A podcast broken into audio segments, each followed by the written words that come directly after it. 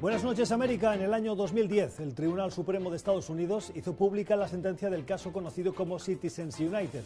En ella, los magistrados de la Corte Constitucional decidieron, básicamente, eliminar los límites a la financiación de campañas por parte de empresas privadas o ciudadanos. Limitarlos, según la versión de la mayoría conservadora, violaría la libertad de expresión. Esa y otras sentencias posteriores facilitaron la inyección de dinero corporativo en las campañas de los candidatos, que pueden hoy recibir financiación de los llamados Super PAC, grupos que no están obligados a revelar el origen de los fondos.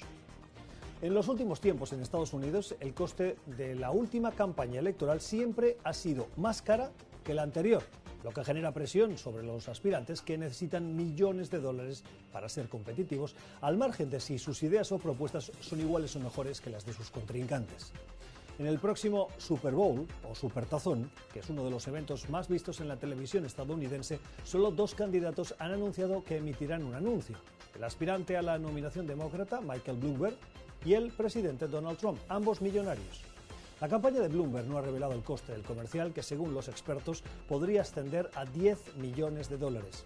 El exalcalde de Nueva York tiene una fortuna que se estima en 54 mil millones de dólares y Trump, según Forbes, unos 3 mil millones.